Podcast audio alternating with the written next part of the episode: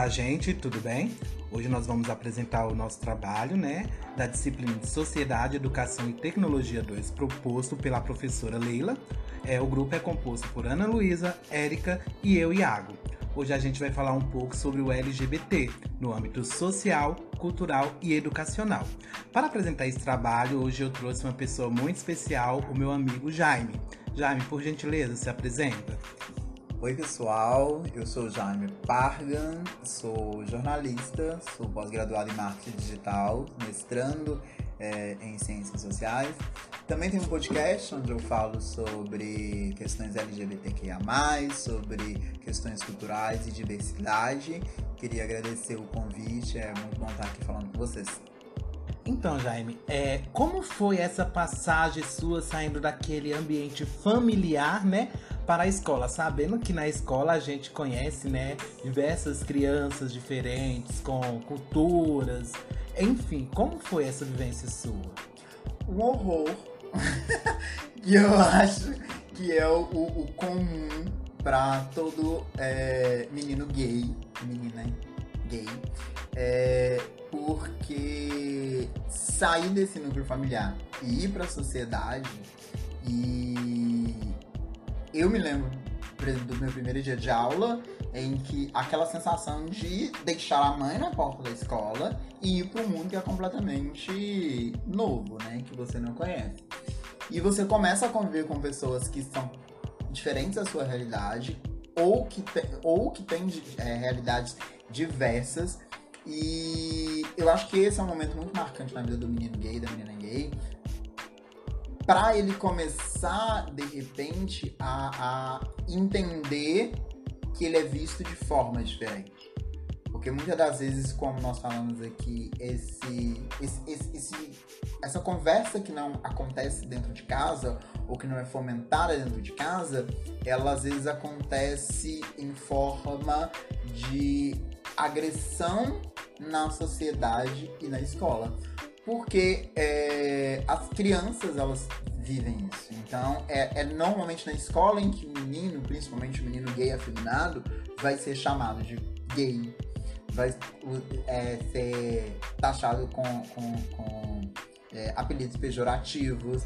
E eu acho que é a primeira é a primeira tirada do armário, principalmente quando nós falamos de meninos gays afeminados é, ou meninas é, é, lésbicas que são mais menos que são mais masculinizadas então é, costuma ser para boa parte do, de nós LGBTQIA+, a primeira forçada na porta do armário, vamos dizer assim.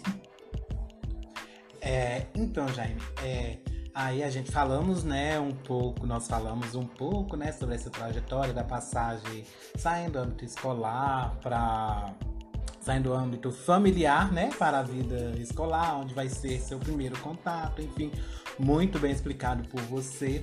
Gostaria que você falasse também um pouco é, da sua trajetória escolar, né, embora você já está aí no seu mestrado, né, é, falasse um pouco como foi isso, sofreu muitas repressões, constrangimentos, é, preconceito. Você poderia, por gentileza, relatar um pouco? Então, é, a gente passa muito tempo na escola, né? E acho que os momentos mais sensíveis da nossa construção como indivíduo acontecem na escola.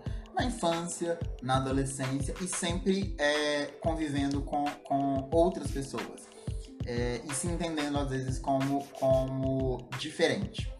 Uh, eu me lembro, principalmente na, época, na adolescência, de apelidos, obviamente, que aconteciam é, e que, obviamente, não eram, não eram nem um pouco agradáveis, porque é, hoje a comunidade LGBTQIA, e você que estiver ouvindo esse, esse áudio, se você é LGBTQIA, é, primeiro, parabéns.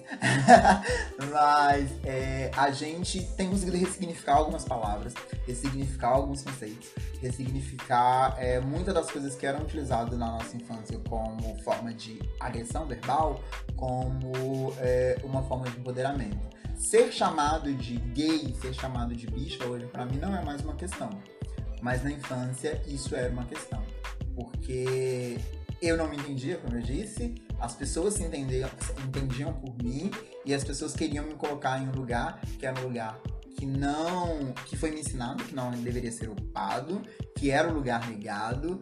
É, então, existe na vida dos meninos e das meninas da comunidade LGBT essas opressões na escola é, que com certeza marcam né, a, nossa trajetória, principalmente na vida adulta. É, mas ao longo da trajetória, por exemplo, na, na, na, idade adulta, na faculdade, isso já ficou mais fácil de lidar, porque sempre existiu e sempre vai existir preconceito, sempre vai existir é, a dificuldade da sociedade de entender é, é, a sexualidade do outro, e muitas das vezes é muito mais a necessidade de julgar a sexualidade do outro. É, mas acho que na faculdade eu já tinha uma ideia mais clara desses conceitos de empoderamento, de entender que sexualidade já não era mais uma questão para me oprimir, mas uma questão para me expressar.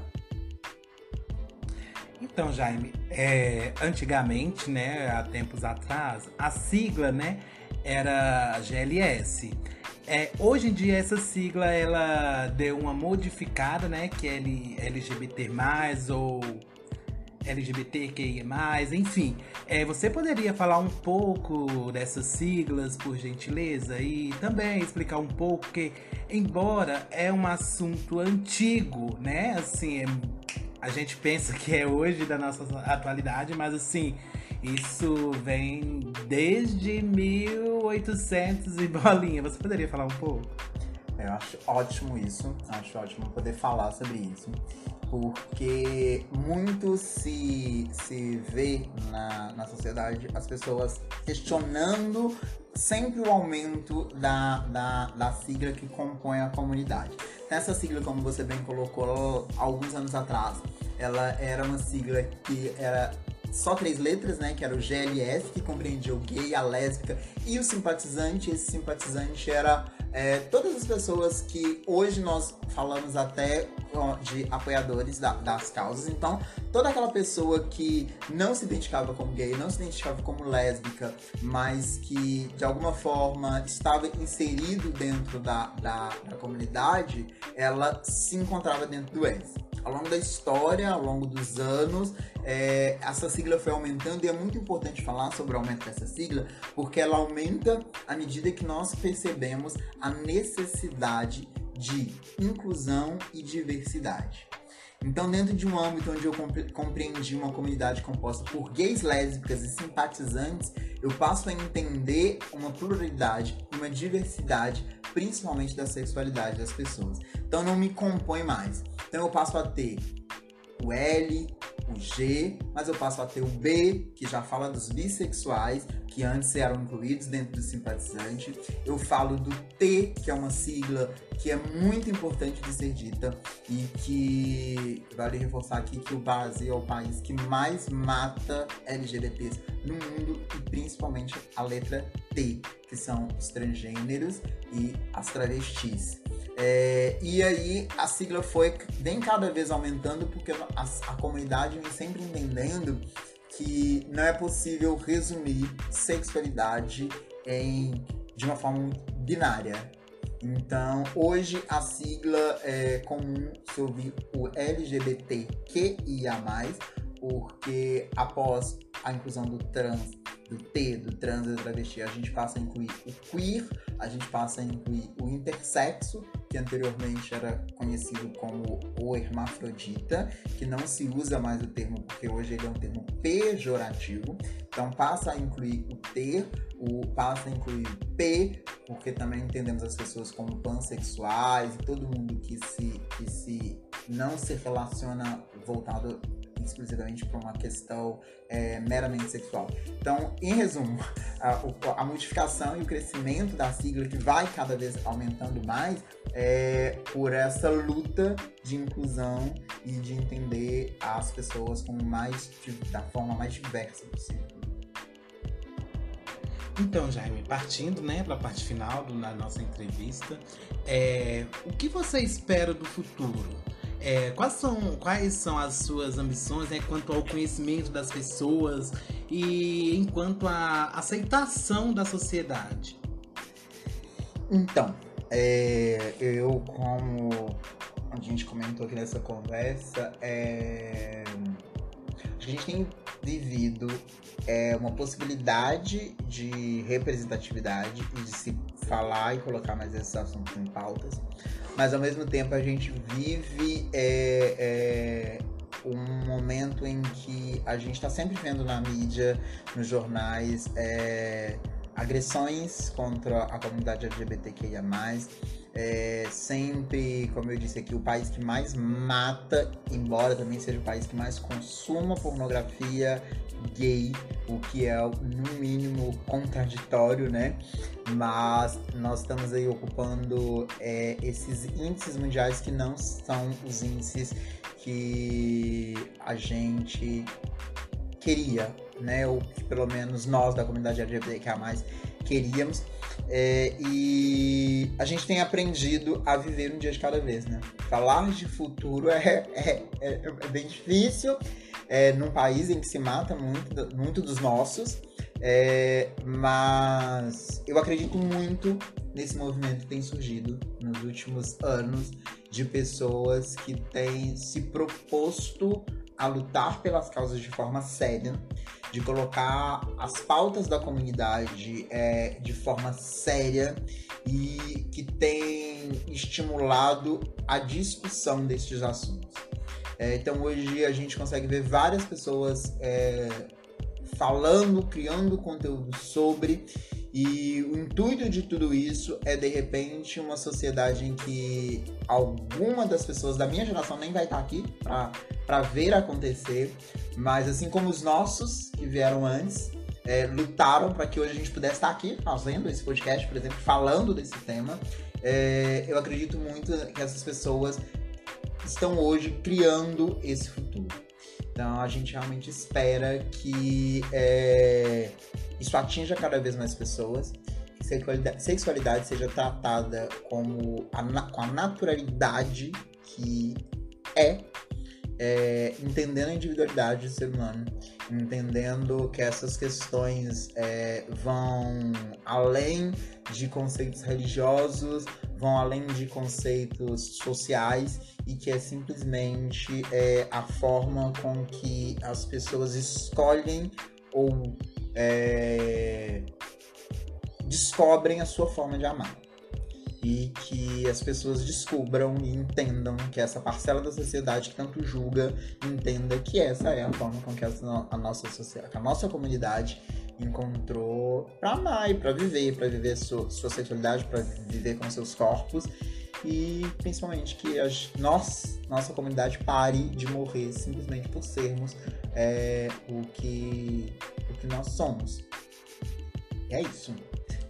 É, então, já é meu, né, em nome do meu grupo, em nome da professora Leila, né, que foi a que solicitou um trabalho de podcast, mas o tema foi escolhido pelo grupo. Sentimos, né, lisonjeado em ter aqui a sua presença, a sua participação. Gostaria, assim, de agradecer mesmo você pela força de vontade. Por mais, gente, é, essa entrevista ela não foi uma entrevista virtual, deixando claro, tá? Foi uma entrevista realmente foi presencial. O Jaime tá aqui do meu lado, que a gente é amigo de muito tempo e para matar a saudade também a gente preferiu. Lógico, tomando todas as medidas necessárias, né, amigo? Mas estamos aqui e é isso aí, Jaime. Gostaria de sentir agradecer mesmo do fundo do meu coração. É, queria só, para finalizar, é, deixar uma, uma, uma, mensagem ou uma conversa aí que é, você que é menino, menina gay, que é, que é menino trans, enfim, você que acompanha a comunidade LGBTQIA+, é, que você entenda cada vez mais o seu lugar na sociedade e que você cada vez mais lute e se empenhe em viver a sua diversidade, a sua sexualidade de forma é, a ser respeitado. E você que não compõe, você também pode ser uma pessoa aliada é, e que homofobia é algo que precisa ser discutido não pela comunidade gay, pela comunidade LGBTQIA+, é algo que precisa ser discutido pela comunidade hétero, que é quem é, criou a homofobia. Então, você, enquanto comunidade LGBTQIA, é, abrace as pessoas que não são da comunidade, mas que estão abrindo portas e falando sobre esse assunto. E você que não compõe a comunidade, é, entenda essa forma que as pessoas é, vivem a sua sexualidade. E é isso, eu também queria agradecer. Muito obrigado, foi muito bom participar aqui com vocês. Obrigado, Jaime. Boa noite.